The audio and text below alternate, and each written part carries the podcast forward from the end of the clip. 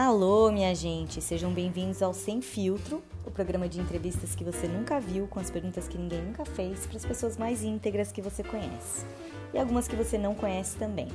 Eu sou a Lana Trauzinski, uma pessoa que está conspirando por um novo paradigma, trazendo aqui uma virtude que eu acredito ser fundamental: a transparência. Essa é a terceira temporada desse podcast e a única premissa continua sendo sinceridade absoluta e entrevistas inspiradoras, disruptivas e altamente compartilháveis. Convidado de hoje é o segundo extraterrestre a ser entrevistado por aqui. Nesse planeta e nessa vida, ele era especialista em marketing de diferenciação, autor de vários livros, entre eles Ouse Ser Diferente, tem mais 700 mil seguidores no Instagram. Mas ainda assim, eu sinto que não importa qual descrição eu possa dar, eu vou sempre achar que ela vai estar diminuindo ele, né? Porque diminuir, definir é limitar. E ele acabou de fazer uma live dizendo que recalculou a rota total do trabalho, da vida, em uma história que eu vou pedir para ele contar daqui a pouco. Então, eu vou te descrever assim. O convidado de hoje é Pedro Superti, um ser humano que é livre para ser quem ele é hoje e estar quem ele está hoje, na verdade. Bem-vindo ao Sem Filtro, Pedro. Muita honra para mim te ter aqui. E me fala, quem, tu, quem você está hoje? Obrigado, Alena. Alana. Prazer enorme estar aqui com você, a mãe do Recalculando a Rota. Essa tecnologia que ajudou tantas pessoas a poder se encontrar de novo durante tanto tempo e curiosamente a gente se conheceu anos atrás, quando a Lana estava fazendo somente isso. E, e hoje a gente se reencontra para gravar esse, esse podcast, onde eu estou passando por isso na pele. Né? E tem sido um período incrível, é, muitas sincronicidades acontecendo, coisas que a gente olha e fala, que coincidência, né? Nossa! Mas que coincidência incrível essa! E tem sido realmente um, um, um período fantástico. Estou muito feliz de poder falar de assuntos tão profundos com uma audiência tão qualificada como a sua. Que massa! E, e, e qual é o assunto que está vivo em ti, assim, nesse momento? Que, que, que, como tu chegou aqui hoje? Que processo está vivo em ti, assim, que tu está passando, vivenciando agora? Eu, eu tava conversando no, no, nos stories, na caixinha de pergunta dos stories hoje, e rolou uma, uma conversa muito interessante com uma, uma pessoa que postou alguma coisa e me marcou, que falava sobre como é que a gente pode fazer para se apresentar para as pessoas de uma maneira mais profunda. E é muito. É algo que vem já. Olha que coincidência, né? É algo que já vinha na minha cabeça no último ano. É a última imersão que eu fiz somente com amigos para poder falar de loucuragem. Essa foi uma das premissas. Gente, como é que a gente faz aqui para não falar, oi, eu sou Pedro, gosto de sorvete, torço para tal time e tô em tal empresa. Porque, como você falou, essa definição acaba nos limitando e colocando numa caixinha.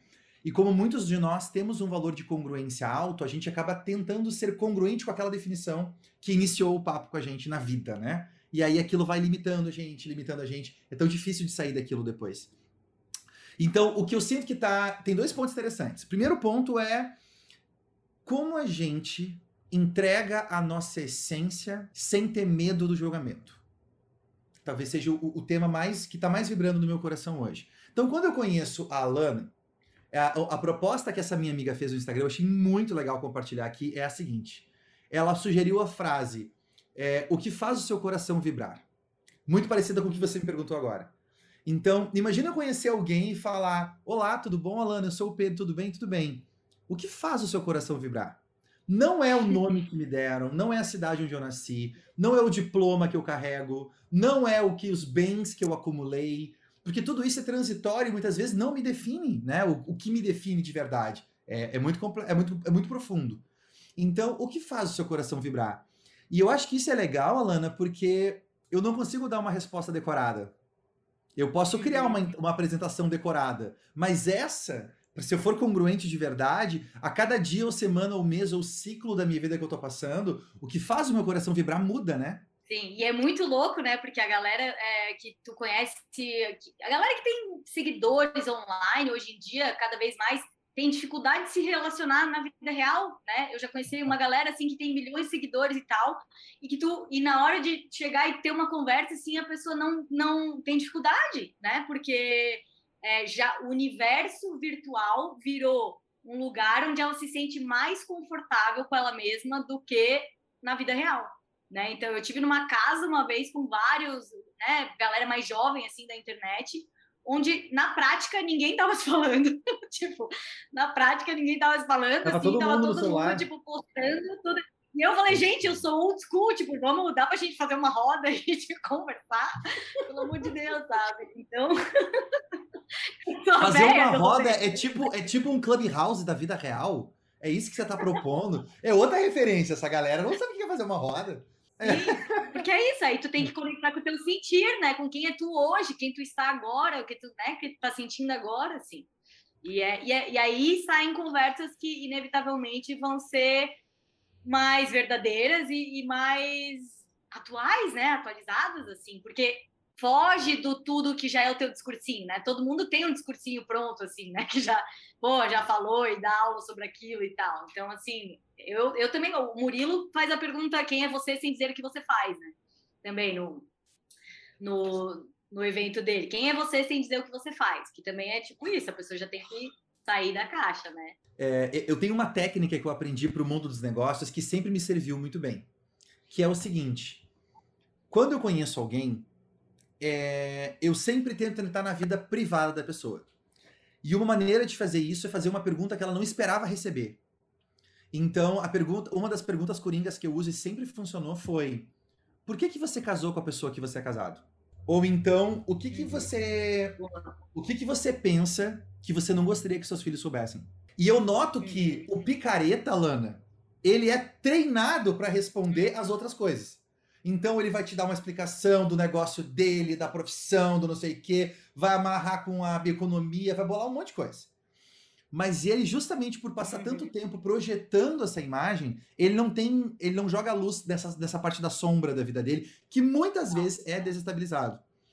Então, quando você joga a luz antes dele jogar, ele gagueja, ele trava, ele não sabe o que fazer. Então, é, olha, olha que interessante, que sintomático não só esse teste para encontrar um picareta, para a galera que está ouvindo a gente funciona, né? Como identificar o picareta, mas também como você, como a gente se colocando nesse lugar, muitas vezes não gastamos tempo para a gente se conhecer, para a gente ser íntimo da gente mesmo, né? Para a gente encontrar o que que faz, é, o que que clica com a gente, o que, que conecta a gente com coisas maiores. A gente vive um piloto automático durante tanto tempo que a gente até esquece que existe uma vida fora do piloto automático. Esse exemplo que você deu dos jovens na casa me faz pensar na época que a gente ainda não tinha tecnologia da escrita. Então a gente lá atrás, antes da gente receber esses aportes de downloads aí que veio de importados, a gente falava através de grunhidos nas cavernas, né? A gente era uma forma muito menos inteligente do que a gente é hoje, né? Uma forma de vida. Então a gente devia falar através de grunhidos. Os grunhidos foram evoluindo para uma forma de fala a forma de fala a gente foi atribuindo significado aos sons, né? Então, casa, eu sei que é uma casa, né? Pedra é uma pedra. E aquilo foi evoluindo até uma grande revolução que a gente teve, que foi a escrita. A pessoa que tinha conhecimento de escrita, ela era um mago, era um mágico, ela, ela tinha literalmente superpoderes perto de outra pessoa que não tinha conhecimento de escrita. Então imagina o seguinte, eu e a Lana, a gente conhece escrita. Aí eu vou lá e escrevo na parede assim, ó, Alana, esse povo tem medo de macaco. E aí vou embora. Aí no dia seguinte a Alana chega, tá o povo na volta dela, nunca viu, nem a gente se falou porque não tinha WhatsApp naquela época. Aí a Alana olha para a parede e ela fala e começa a contar uma história do terrível macaco que tá chegando para matar todo mundo. E a galera se apavora e fala: Meu Deus, ela é uma enviada dos céus. Como ela pode saber dessas coisas? Porque quando a gente olha para a parede, para eles não faz sentido o que eu escrevi. Não faz sentido nem como riscos, né? Porque é uma tecnologia que eu não dou conta. Então, eu vejo como a escrita como uma grande, um grande breakthrough que teve, né? Esse, esse, essa inovação que fez uma diferença muito grande. Aí, conforme ela foi se espalhando, e a gente sabe que ali na era das aqueles mil anos, né, de 500 depois de Cristo até 1500, que a gente chama de era das trevas, é que não Não, a gente não evoluiu quase nada, por quê? Porque o conhecimento estava na mão de poucas pessoas, incluindo a escrita, a escrita e a, li, e a, e a leitura, né? Aí depois o negócio se divulgar. Você vai, a galera vai entender por que eu tô contando essa história agora. Aí o negócio começou a se divulgar. Aí, quando todo mundo começou a estudar, a gente foi pra escola, começou a escrever, tal, tal, tal, tal, tal, aquela tecnologia se popularizou. Ela já não tem mais aquele poder divino, porque agora muitas pessoas têm. Se eu escrever do macaco na parede, as pessoas vão vir e vão falar: olha, o Pedro farsante. O Pedro estava enganando a gente, descobrimos os poderes mágicos do Pedro. Agora a gente não acredita mais nele. Aí, as pessoas que começam a escrever, olha que interessante. Ela pode escolher a mensagem que ela vai te dar. Então, imagina a troca de cartas, né? Se, se for citar aqui um livro que muitas pessoas devem conhecer, a Bíblia. O Novo Testamento, grande parte dele se deu através de troca de cartas, né? Os apóstolos escreviam entre si para dizer. A atualização dos stories era escrita na época, né? Então você dizia o que estava rolando, fazia perguntas e tal, caixinha de perguntas, era tudo por, por, carta. Aí, quando eu falava com a Lana, eu resumia essa minha semana de vida aqui na minha cidade em uma ou duas páginas.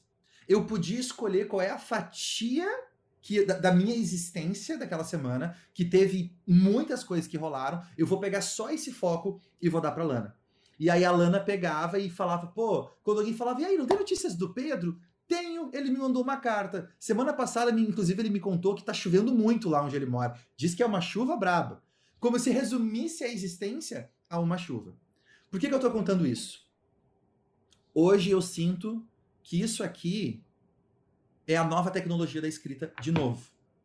Hoje está se popularizando uma maneira mágica da gente conseguir se comunicar numa escala que só a escrita teve lá atrás, que é através das das redes sociais, das postagens, dos stories e tudo mais.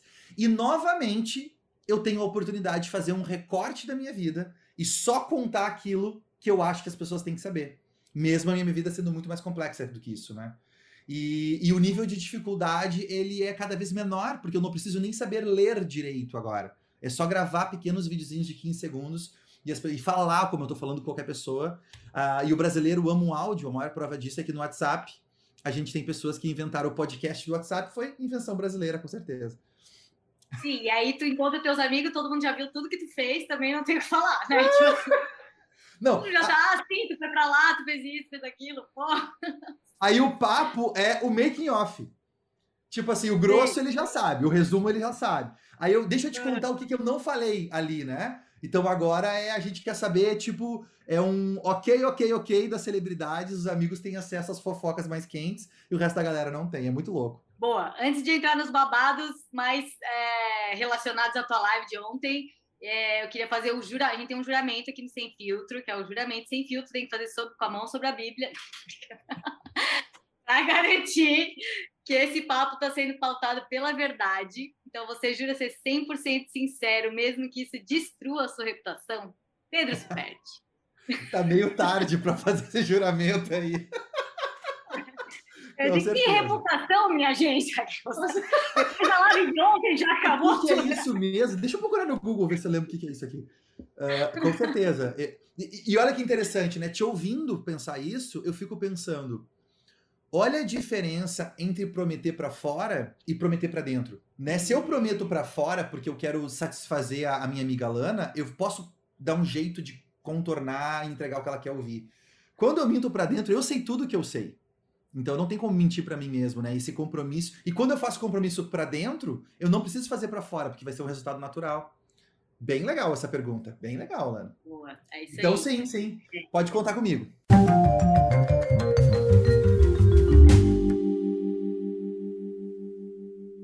Boa. Bom, assim como eu, tu sumiu da internet por uns meses aí e, e voltou. Né? Ontem ele fez uma live, Pedro. Sabia que mais cinco pessoas me mandaram a tua live falando nossa, pensei em ti. Tipo assim, que eu fiz uma live juro, três, semanas, três semanas atrás falando a mesma coisa. Tive um burnout, nananã, toda, tipo, sequência. Fora o processo judicial, que esse eu não vivi, mas vivi uma separação, né, que também foi tensa, mas é, a mesma, o mesmo exato, assim, timeline, né? Enfim, tu sumiu da internet, voltou com um papo que as pessoas podem considerar triloco, né? E que eu é, super considero hoje em dia, assim, cara, uma pessoa que tá centrada, entendeu? Que tá, que, que tá percebendo, percebendo, né, o mundo de uma maneira um pouco mais ampla. Porque eu acho que essa é a grande mudança que precisa acontecer nesse momento atual, né? De como se a humanidade inteira estivesse passando por uma noite escura da alma, né? Essa essa expressão que existe, que é, é essa visitação da tua sombra, a, a morte de tudo aquilo que não faz mais sentido, né? De tudo aquilo que criou uma imagem do ego, né? Onde a gente adorou viver por um tempo mas como tu falou, tem muita gente que passa o resto da vida apegado, né, a essa imagem, assim. Então, queria saber de ti, claro que eu sei que não dá para tu contar isso de uma maneira leviana, né, mas é, porque tu, até porque tem a live inteira para vocês assistirem lá, mas de uma maneira um pouco mais resumida, qual foi o babado, assim, o que, que aconteceu contigo dentro desses meses que tu ficou fora da internet? Eu sempre acreditei muito que é, numa numa uma crença que eu desenvolvi e que me serve na maioria do tempo, que eu achava que me serviria todo o tempo. Que é um, a gente, quando você está fazendo o que você tinha que estar tá fazendo, você não cansa. Então, é, eu no meu histórico pessoal e profissional, eu tenho alguns marcos de ter feito coisas que não é o padrão, que a média das pessoas não conseguem fazer. E eu não fiz isso sofrendo, eu fiz isso rindo, porque eu gostava tanto, eu tava tão no flow fazendo aquilo, que eu fazia duas, três vezes mais do que uma pessoa normalmente faria, de boa, enquanto a pessoa sofria, eu fazia de boa. Só que eu descobri que tem um limite.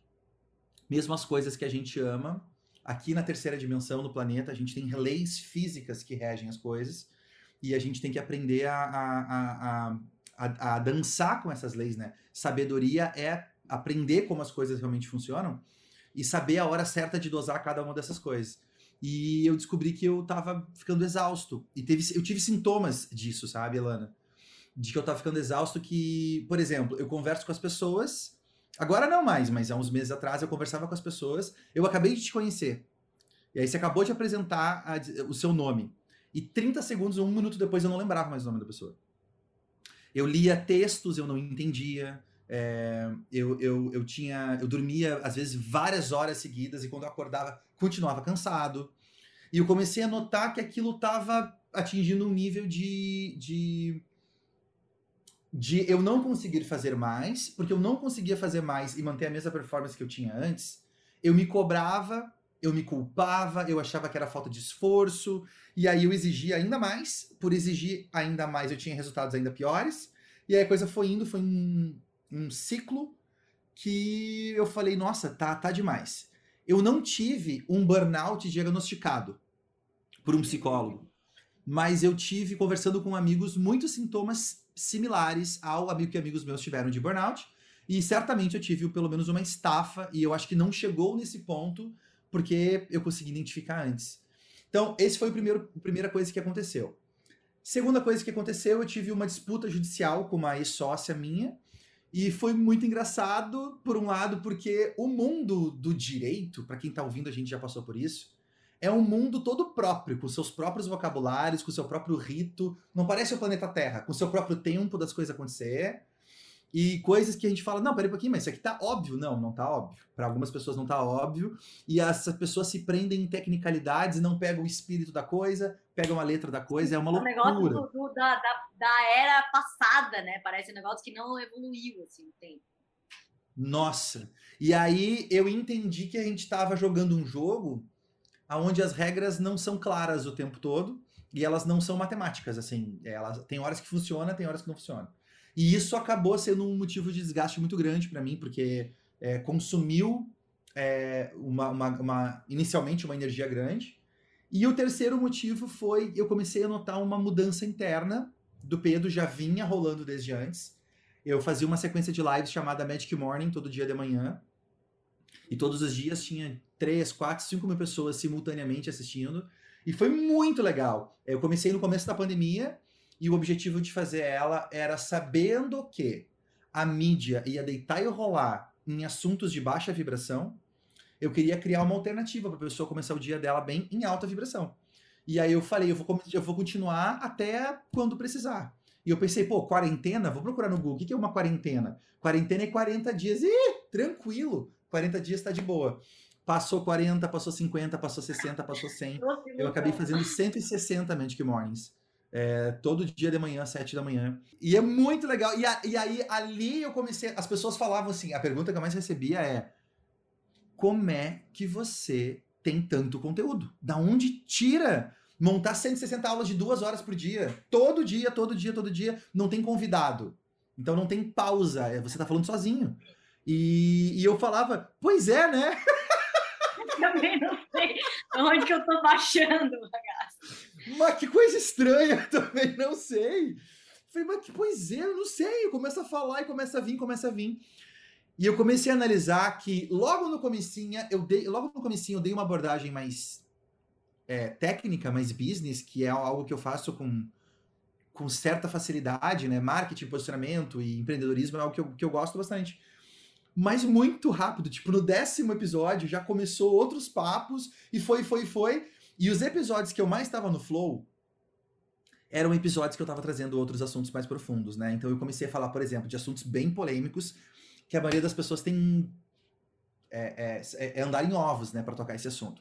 Reencarnação, é, é inquisição, vida, vida em outros planetas, é, o que, que acontece antes da gente vir para cá ou depois da gente morrer, é, propósito de vida, alma gêmea, bah, um monte de assunto assim que que era muito maluco. Quem entrar, quem passou um tempo sem me ouvir, saiu comigo falando de posicionamento de marca e caiu na reencarnação, falou: Cara, tá encapetado, desceu um demônio no corpo dele, certamente não tá nas, nas suas plenas faculdades mentais. Não é normal isso. Mas, mas o, por que, que eu falava disso, Alana? Porque para mim, que, que levanta essa bandeira da diferenciação, né? Eu respiro diferenciação todos os dias, e, e, e hoje eu entendo por que, que é isso. Não tem como eu ter ideias diferentes se eu não tenho é, influências e referências diferentes. Então, uma, uma, uma frase que eu aprendi com um mentor meu há muitos anos atrás, que eu carrego até hoje, é: a água que você bebe sai no seu suor. Então, se eu beber uma água azul todo dia, eventualmente a minha pele vai começar a ficar azul, porque aquilo vai sair no meu suor. Então, a qualidade da água que eu bebo, que é a qualidade da, das ideias que eu consumo, na hora de ter que ter uma ideia, ela fatalmente vai ser um, um fruto daquelas referências que eu consumi. Então, como é que eu faço para ter referências que outras pessoas não têm?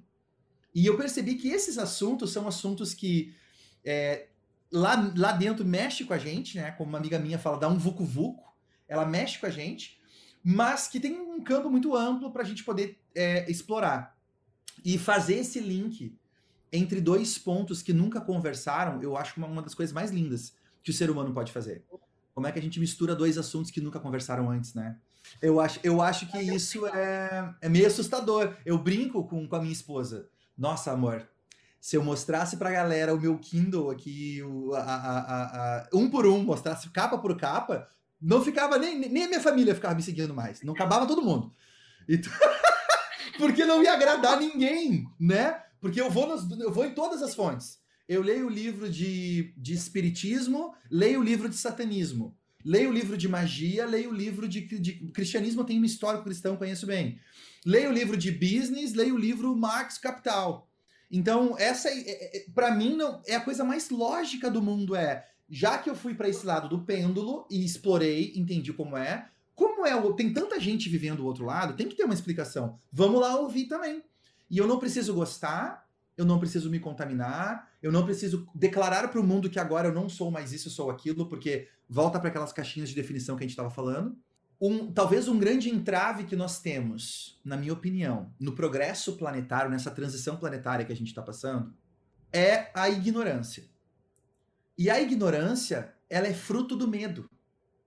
Quando eu tenho medo de algo, eu não mexo com aquilo. Portanto, eu não me informo, eu não converso com quem é dali, eu não, eu não, eu não respiro aquele ar, eu não entendo aquele ponto de vista. E, e quando eu vou estudar história, eu sou apaixonado por história e filosofia. Uma das maiores ferramentas, mais eficientes ferramentas na história da humanidade de manipulação é o medo. É eu chegar aqui e dizer: atenção, lá fora naquela floresta mora um dragão. E quem entra naquela caverna, o dragão vai te comer. Então não vai perto daquela caverna. E as pessoas com medo escutam barulhos na floresta, escutam fumaça saindo do vulcão. Ó, oh, o dragão tá bravo. Vem cá, vamos fazer uma coisa aqui para acalmar o dragão. É muito maluco isso, né? Então, como é que eu curo isso? Como é que eu resolvo isso? Através do conhecimento. E para ter até acesso ao conhecimento, eu não posso, ter, eu não posso ter esse preconceito de isso é bom, isso é ruim, isso é, do, isso é do anjo, isso é do diabinho, isso é do bem, isso é do mal. Essa dualidade, né? Que é uma característica muito da terceira dimensão. A gente precisa transcender essa dualidade, porque aí eu, eu paro de ser uma, um boneco de mola que eu sou jogado para um lado para o outro. Eu falo, não, não, não, peraí. Todo lugar onde eu estou e toda pessoa que eu converso é uma oportunidade de crescimento. E não depende dela para eu crescer, depende de mim. Se eu tive uma corrida com um motorista do Uber e eu não tive um insight com aquele motorista do Uber, não é o assunto do motorista do Uber que ele trouxe para mim. É porque eu provavelmente não estou no momento ou não me abri energeticamente para conseguir aprender a, a, a, através daquele diálogo que está acontecendo. Não é as palavras ou a informação que ele traz, mas o que, que tem por trás daquilo. Isso é uma infinidade é, de, de possibilidades, né? Mas para isso a gente tem que se expor. E para se expor, a gente não pode ter medo. Se a gente tem um povo sem medo, bem informado, bem embasado, para que ele tenha opiniões embasadas, a gente começa a, a ter uma convivência melhor. Eu, eu percebo que se a gente for estudar na, na, na Grécia Antiga, nas ágoras, que eram as praças onde as pessoas se reuniam, o grande passatempo do grego eram as disputas, as, os desafios filosóficos. Então você pegava, é tipo o desafio do rap que tem hoje, da rima, né? Você pegava duas pessoas inteligentes, você pegava duas pessoas inteligentes, eu e a Lana, e vamos falar sobre, vamos falar sobre o assunto céu. Por que, que o céu é azul? Vamos lá. Vai lá, Lana, começa contigo, né? E as pessoas ficavam horas ouvindo aquilo, porque quando você tem duas pessoas inteligentes conversando, elas se enriquecem mutuamente. Tanto que as Olimpíadas nasceram da Grécia, dessa cultura que o grego tinha de uma disputa saudável. Né? O, o, o espírito esportivo não é sobre a medalha, é sobre quem eu me torno para poder concorrer, etc, etc.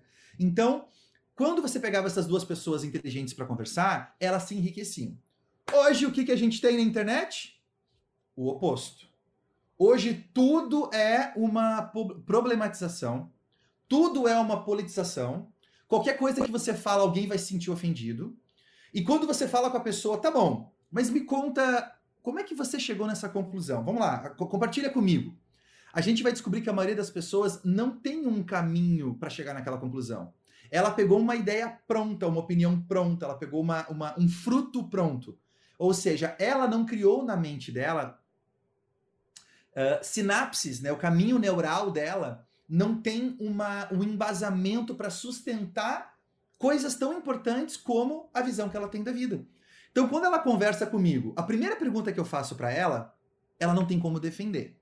Como ela não tem como defender e ela se sente é, frágil, fragilizada, ela tem medo de ser desmascarada e de que publicamente as pessoas vejam que a opinião dela é fraca. Então, o que, que os fracos fazem? Eles atacam. Né? O, você, você, é, a maior prova que o fraco ataca é uma forma demoníaca animal que inventaram entre os homens chamada chihuahua. Se você olhar um chihuahua. Ô, um chihuahua... porque eu sou uma baixinha de um metro e meio. Olha, e eu que era chamada para resolver as brigas no colégio. Tu não tem noção. Eu falava, não, chama a Lana lá que ela, ela consegue. Eu resolvia no, no papo, né? Porque se, se alguém me batesse, eu tava ferrada. Então eu, eu tinha que chegar lá e falar: Paraná, Paraná, Paraná. E esfolava um, mandava o outro pra casa e não sei o quê. E todo mundo me obedecia. é então, você vê, né? Então, a, a, o corpo, a Lana é pequenininho, mas essa alma aí já viu muito carnaval, já, né? Sabe intermediar disputas. E as outras almas percebem isso. É, eu brinco do Chihuahua que o Chihuahua ele, ele, ele, ele briga com ele mesmo, ele tá sonhando, ele tá se mordendo. Por quê? Porque ele é tão pequenininho no mundo de gigantes que ele tá num constante estado de pavor. Num constante medo terrível de ser pisoteado, de ser morto. E quando você pega muitas vezes um cão maior, que ele é mais seguro de si, raramente ele vai morder alguém. Ele não precisa, né? Ele é seguro de si. Então, o fraco ao invés de atacar o argumento, como ele não tem embasamento para poder atacar o argumento, ele ataca o interlocutor. Ele ataca a pessoa. É, eu tá conversando com a Lana e a Lana fala assim: Pedro, mas eu não entendi. Você tá falando que é azul, mas eu lembro que você ano passado falou que era verde. O que, que mudou? Como eu não sei explicar, eu falo: pô, Lana, com você também é difícil, né? Você também não presta atenção, passou a noite na, em branco assistindo Netflix, agora nem consegue falar com. Você entendeu? Eu, eu tirei o rumo da conversa. Eu comecei a atacar pessoas. E se a gente pegar uma disputa presidencial, por exemplo, hoje, é só ataque mútuo o tempo todo e não essa defesa de ideias. Então eu sinto que a gente enriquece-se muito quando a gente se abre para novas ideias, permitindo que essas ideias possam embasar o que a gente pensa e a gente compartilha isso de forma segura. E eu não tenho medo de ser atacado e não preciso atacar gratuitamente, porque eu tenho embasamento naquilo que eu estou compartilhando. E, e, na medida que a gente levar isso para o planeta, e tem várias maneiras disso acontecer, eu sinto que a gente vai ter uma, uma civilização mais calma, mais tranquila, menos bélica, aonde qualquer coisinha pode estourar numa briga. Total. E, meu, é um negócio que a gente que trabalha na internet, ninguém aguenta mais, né? Ai, virou, virou um pouco é, difícil por isso, assim, que tu fala, meu, eu nem, nem, melhor nem falar sobre isso, porque, sabe, só o que eu vou ter que, né, responder com relação a isso, ave Maria. Tem Bom, um teste... É, eu queria falar sobre... Ah, fala um teste rápido sobre isso que você está falando na internet, né? Se você fizer um anúncio falando vendo cupcakes, sabor chocolate e morango, custa cinco reais cada um, é, me chama no direct. E você lê os comentários, as pessoas vão perguntar quanto custa, qual o sabor é, e o que, que você está vendendo. Todos os comentários de você sobre isso. E aí entra alguém e fala assim: Ô animal, você não viu que ela disse que era para perguntar? Tá escrito na descrição. Aí a pessoa, para se defender, contra-ataca. E aí pronto, começa um thread de discussão e ninguém compra o cupcake que a gente tá vendendo. Sobre nada, doido, né? sobre nada, né? Assim, o negócio. Mas eu queria comentar a aula que eu vi tua dentro do curso da Tassi, né? Que eu te falei, eu sempre fui super fã do teu trabalho. E assim, eu te amo te ouvir falar sobre business, que é um assunto que eu nem gosto tanto, por causa desse teu espectro do business, né? Então, assim, sempre foi o teu diferencial essa amplitude, aonde que tu vai, né, falando de negócio, assim, isso é maravilhoso. Mas eu vi uma aula tua dentro do curso da Tassi, que daí eu, gente, eu tive que mandar uma, uma mensagem pro Pedro de madrugada, às duas da manhã, acho que era, quando eu terminei de ler a aula, porque ele ia falando e eu ia, comecei a, tipo, tremer, assim, eu falo, foi uma identificação tamanha, assim, que eu nem sei explicar, sabe? E uma das coisas que tu estava falando foi sobre o quanto que é difícil para as pessoas, as que foram bruxas e magos e né, outros seres em outras encarnações, falarem nessa encarnação sobre coisas não populares, vamos dizer, né, ou não aceitas pela grande maioria, né? Porque é um pouco disso que tu tá querendo trazer foi um pouco disso que eu trouxe também, de cara, eu não tô mais afim de falar as coisas que eu falava, entendeu? Mesmo, até porque eu comecei a questionar tudo que eu falava, sabe assim? Que eu, ó, galera, não me segue mais, eu também tô perdida, e assim, não sei se tudo que eu falei até hoje era verdade, sabe assim? E então, assim, todos nós, de alguma maneira, já fomos queimados na fogueira, né? Ou, ou pelo menos uma, uma parte de, de nós. E, e me, me parece que ao longo da história, e principalmente é, desde que a tecnologia existe, é como se a gente estivesse sendo programado para ficar calado, né? Para ficar quieto e para é, não questionar. A gente está há muito tempo recebendo uma programação através da educação não questionadora, né? Sempre, não, obedecer é melhor, obedecer. Minhas filhas chegaram em casa cantando uma musiquinha dizendo obedecer, obedecer é o que eu tenho que fazer. Meu, eu surtei, tipo assim, eu surtei, porque eu, eu vi isso claramente, assim, quanto Caraca. que a gente aprende na escola a não questionar nada, sabe? Então a gente tá sendo, não é uma coisa que está acontecendo agora, a gente está sendo programado há muito tempo a não questionar, a ficar calado, e esse medo já é uma coisa que bate dentro da gente com esse medo de sofrer retaliação de novo, né? Se é que foi queimado na fogueira, um dia tu fala, meu, melhor eu ficar quieto nessa vida. E aí chegou uma hora que tu deu uma, uma mensagem assim de encorajamento para essa galera, né? Falou, cara, se, se tu sente isso, se tu sente que tu já foi essa pessoa, tipo, comece a falar. Nós precisamos de mais bruxas e magos e tal. Ah, então eu queria que tu falasse um pouquinho disso também, que, que foi muito entusiasmante para mim. Que legal, Alana. Esse é um assunto que eu acho fascinante. E tem sido objeto de análise nos últimos anos, com tudo que eu aprendo, eu vou montando uma. uma... Sabe aqueles seriados de televisão, quando tem o, FBI tá analisando alguém, eles vão amarrando umas cordinhas com as fotos da pessoa na parede, assim, né? E vão conectando as quadrilhas, quem é o chefão e tal. É mais ou menos assim que eu faço da minha mente. Eu vou conectando eh, esses pedacinhos do quebra-cabeça. E para mim, é, eu sempre fiquei fascinado sobre o, os gênios da sociedade. E nós temos uma, uma cultura de empoderamento de quem é fora da média. Então, se você tem um jogador de futebol que aos 16 anos está jogando muito bem, o que, que a primeira coisa que a mídia faz é o novo Neymar, o novo Messi, o novo Pelé. Por quê? Porque a gente ama encontrar pessoas que são têm, têm superpoderes. E eu percebo que isso acontece por dois motivos. Número um, porque é fascinante ver alguém fazendo algo que não é ordinário, não é comum. Então a pessoa tem uma arte e faz algo incrível. E número dois, dar superpoderes de origem divina para alguém me tranquiliza. Mostra que tá tudo bem eu não ter aquela a responsabilidade de fazer aquilo, porque ah, é a Lana também, né? A Lana sabe como é que é. A Lana tem um sanguezinho especial ali, é, ela não é qualquer um. Ah, é verdade. Então tudo tá tudo certo. Então dá um alento pra gente assim. E aí a gente vai fazendo isso, a gente vai escolhendo pessoas na sociedade, vai empoderando aquela pessoa, mas isso vem a um preço.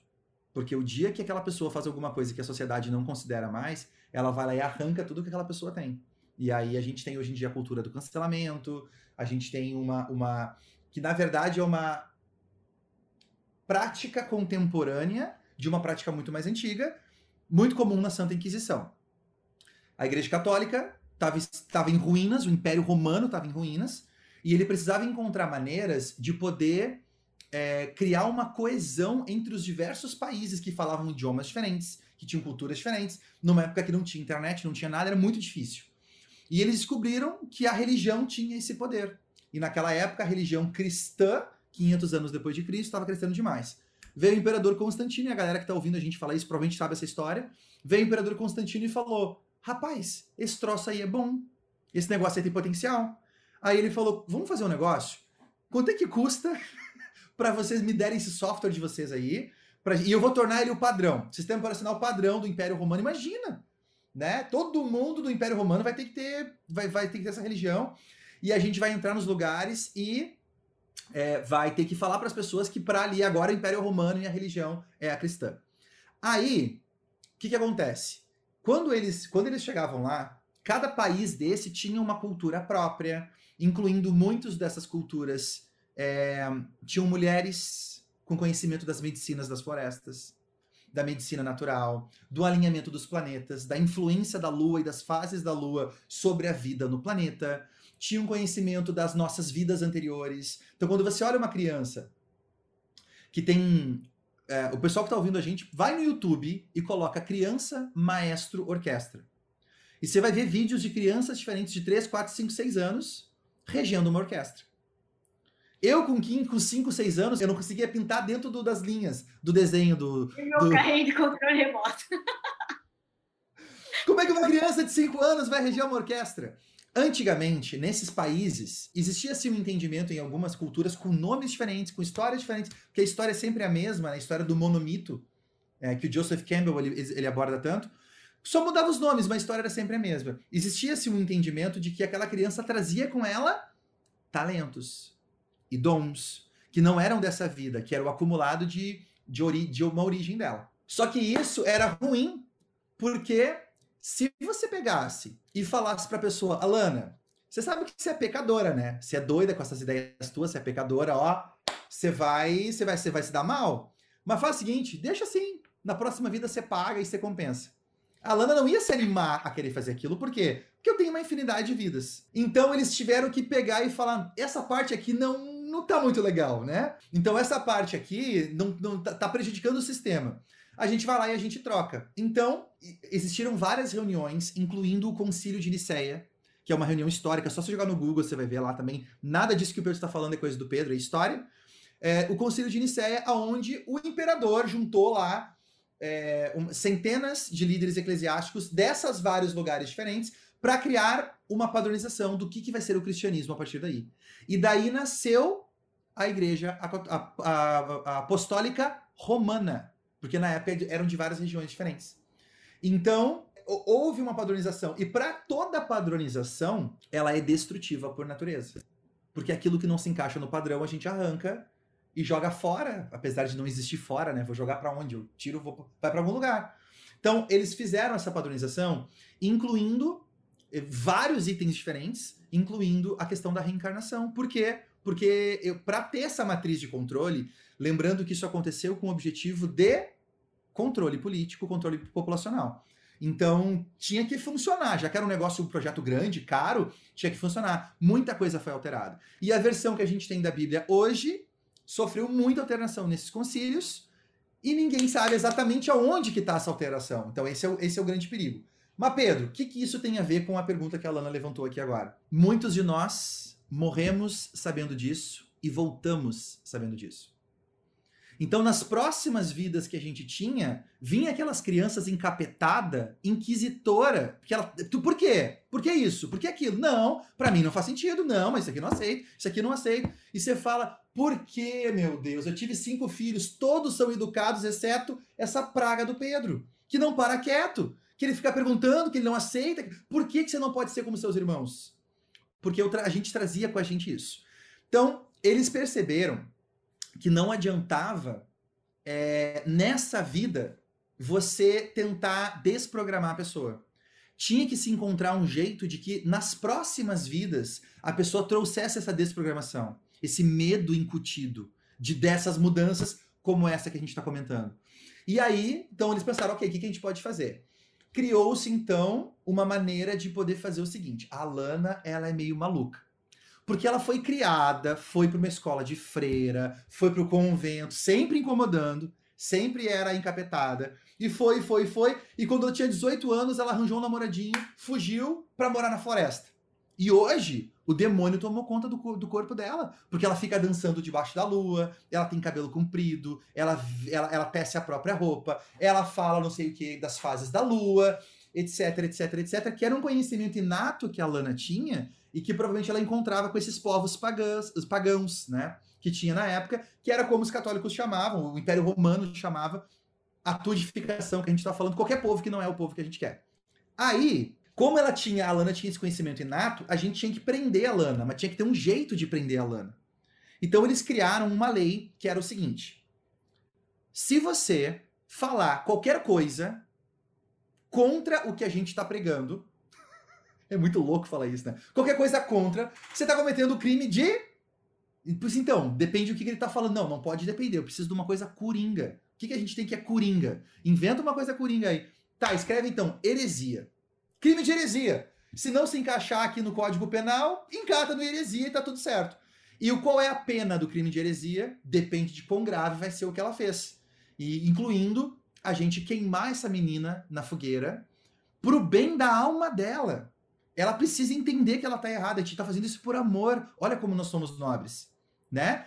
E aí, para aprender a Alana, o que, que as pessoas faziam? Elas pegavam e uh, iam até qual era a autoridade local na época? Era o exército. Né? Os, os, o, o, a grande vantagem de você ser anexado pelo Império Romano é porque você tinha os exércitos que controlavam, e aí era raro alguém te invadir, porque o Império Romano era muito poderoso.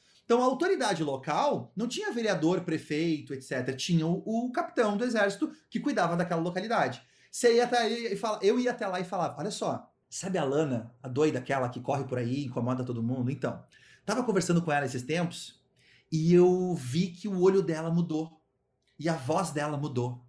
E ela começou a falar umas coisas lá que não tem como ela saber. Ela tem o capeta no corpo. Ah, você é testemunha e você é testemunha, tá bom. Vamos lá, vamos prender ela, porque nós temos duas testemunhas que falaram que isso aconteceu. Vamos prender ela, vamos trazer para cá. Ela vai ser torturada. Se ela não aceitar o santo nome de Jesus para salvar a alma dela, ela vai ser queimada na fogueira. E aí, o que, que acontece? Se a Lana fosse uma pessoa que tinha posses, imóveis, animais, servos, o que, que ia acontecer com o espólio dela? A gente rachava. Metade ia pro, pro, pro príncipe, pro exército, e metade ia pro dedo duro, né, para a delação premiada da versão romana. Então, você imagina, olha esse contexto como é complexo. E a gente passou por esse contexto durante mil anos na história da humanidade. Alguns de nós teve 10, sei lá, 20 encarnações, porque na época a expectativa de vida era 30, 40 anos. Então a gente passou um monte de encarnações nesse ciclo de terror. Agora traz para o século XXI, que é o momento que a gente está vivendo agora. Pega um celular, que é como esse aqui, e começa a fazer uma live. E a gente fala hoje em dia, né, Lana? Você tem que falar o que faz o seu coração vibrar, você tem que ser autêntico, você tem que falar aquilo que você acredita, não se importa o que os outros vão pensar. Se eu tô falando com alguém que foi muitas vezes queimado, preso, torturado. E quando eles viam que não adiantava mais, eles prendiam a sua família e torturavam a família. Porque se o demônio tá ali é por culpa do pai e da mãe também. Então, se eu não faço por mim, eu tenho que fazer pelos outros, até confessar com os meus lábios que eu aceito a fé que eles estão impondo. Então, você imagina, né? Olha que complexo isso. Quando uma pessoa dessa hoje vai falar uma coisa e ela percebe que a família dela não aceita, qual a memória que isso pode disparar? Qual que é o gatilho que isso desencadeia? Eu não quero ver minha família sofrer, talvez, de novo, como eu já vi outras vezes. Só que isso está inconsciente. Então, por isso, tantas pessoas têm dificuldade de gravar vídeo, de fazer stories, de fazer o canal no YouTube, ou de pelo menos compartilhar a sua ideia. E não é porque ela não acredita dentro dela, ela acredita. Mas falar para os outros, ah, eu não sei o que acontece que me dá uma trava. E essa é uma das grandes ferramentas de manipulação dos líderes que o planeta precisa. Porque a gente não é um líder porque a gente foi preparado de 1500 agora para 2022. Não. A gente é um líder porque nós somos almas de centenas ou milhões de anos. Nós somos almas que passamos por muitos lugares, já vimos muito carnaval, já vimos muitos paranauês rolando para poder sermos quem a gente é. E a gente veio para esse planeta para um objetivo. Então, se você sente que o seu coração queima, que você precisa muito falar de algo, mas ao mesmo tempo sente que tem um bloqueio terrível, calma, bem-vindo ao clube. Tem muita gente passando por isso hoje. Tem muita gente. E provavelmente é porque tem coisas mais profundas que estão vibrando, estão ressoando com esse momento que você vive hoje. Quando você entra num estado de risco, aonde eu me vejo em perigo, igual um chihuahua. Se eu falar isso pode acontecer alguma coisa, esse meu estado vibracional que eu entro, ele desengatilha, ele engatilha ou desencadeia, né? Ah, por ressonância, memórias que eu carrego comigo que podem ser muito mais antigas do que a gente pensa, de ser constantemente perseguido. E certamente, Alana, como você falou, os líderes que a gente precisa nesse momento foram os mais sofridos, os mais perseguidos, os mais é, machucados de todas as formas. Alguns deles já conseguiram superar, então já vem chutando o pé na porta. Tem outros que não. Tem outros que precisam ser relembrados que eles são líderes. E serem relembrados que eles vieram por um propósito, que eles vieram para um objetivo muito maior do que o que, a, o que a galera quer vender pra gente. É por isso que essa galera não quer somente ganhar dinheiro, essa galera não quer só ter um emprego por ter, não quer competir, porque na cabeça deles não faz sentido competir. Muitas vezes não quer comer carne, não, eu não vejo como um sinal de evolução, mas eu entendo que faz parte do processo. Ele vê a, a questão do, dos curtidas no Instagram, a galera se matando. Você pega uma alma inteligente como a Lana, que a mãe cuidou com todo amor. Deu iogurte grego para ela quando era criança, levou para escola, ela teve acesso ao que é melhor para ela criar um canal no YouTube e mergulhar numa banheira de Nutella ou fazer a moeba para poder ganhar curtidas. É o desgosto da, da, da iluminação humana. Potencial que você tem está fazendo uma coisa para ganhar curtida. Então, esses líderes, eles não conectam com esse padrãozinho que, segundo as minhas contas, Alana, é, é, eu acredito que de 20 a 25% da população humana são compostos de almas líderes. Almas que vieram já com esse processo desperto. Quase todas as vidas que eles têm, eles acabam chegando no processo de desidentificação com o padrão atual, porque eles carregam junto com eles muito mais antigo do que esse trauma aí. É a missão deles, é o estado evolutivo que eles têm. Então eles chegam aqui com isso e por isso eles olham e não faz sentido essa vida ridícula que a galera tá seguindo aqui, mas que para 80% da população é o que eles acham que tem que ser feito.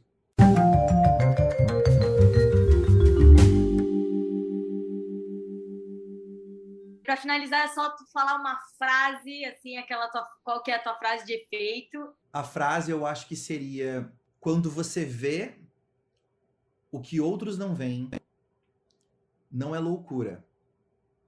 É um chamado. Se provavelmente eu estou vendo algo que outros não estão vendo, tem um objetivo para aquilo acontecer. Tem um plano maior para aquilo acontecer. E talvez eu não lembre disso, mas Quem sabe eu não vim justamente para passar por aquilo, para viver aquilo, para trazer aquilo para nascer, né, na, através das minhas mãos. Então, se eu tô vendo, ouvindo, pensando, sentindo coisas e a minha família não entende, o meu cônjuge não entende, a minha empresa não entende, os meus clientes não entendem, talvez, e eu não sou psicólogo para falar isso, mas talvez você não tá ficando louco, talvez tá. talvez esteja, mas talvez você não tá ficando louco. Talvez você simplesmente esteja lidando, talvez pela primeira vez, com algo que é real, que não é o, o, o padrão que todo mundo vê. E quem sabe isso não é um chamado para você explorar mais e jogar mais luz nisso. E quem sabe isso não pode ser a sua, a sua oportunidade de recalcular a sua rota. Pedro, nossa, gratidão imensa. Foi, foi um prazer e uma satisfação enorme te ter aqui. Foi maravilhoso.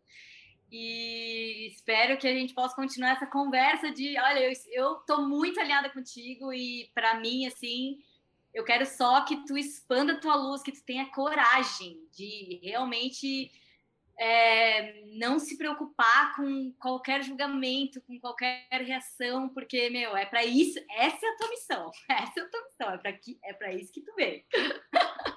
tá bom? E esse foi o Sem Filtro de hoje, gente. Se você gostou desse podcast, ajude a gente aí na expansão de consciência, compartilhe com uma pessoa que você acha que precisa escutar isso e que possa se beneficiar com essas informações. Você também pode compartilhar o podcast no Instagram, clicando nas bolinhas aqui embaixo. E para ficar sabendo em primeira mão quando sair um novo episódio, para acompanhar o meu livro, meu segundo livro em tempo real, e para acompanhar os e-mails do Oasis, assina a newsletter lá no recalculandoarota.com.br. Um beijo instalado aí na bochecha de todo mundo que ouviu até agora. E muito mais amor está por vir na próxima entrevista. Eu pensei aqui agora, só para casar com o que a gente começou conversando sobre se apresentar e agora a gente está se despedindo, né? Namastê. Eu estou pensando muito em adotar o um Namastê. Porque. Porque eu acho que ele representa, ele tem uma, uma, uma profundidade. Eu sempre gostei, né? Quando você pergunta normalmente para as pessoas, elas falam Namastê, ele é uma, é uma, é uma abordagem de quem está chegando e de quem está saindo, né? Um, um cumprimento e uma despedida, assim como tchau em italiano. Eu tava, eu tava ouvindo uma, uma, um podcast esses tempos e o cara tava me explicando a origem de Namastê e como ele é traduzido de forma resumida, mas ele representa mais do que isso. Olha que legal. E esse é o crédito pro final, para quem ficou até o final. Namastê não é a tradução, somente a tradução, o, o, o eu, é, o, o, o, Deus em mim, ou Deus que habita em mim, uh, honra o Deus que habita em você, né? E que, que, é incrível, que já é, um, já é uma análise incrível. Eu acho muito profundo, muito bonito isso.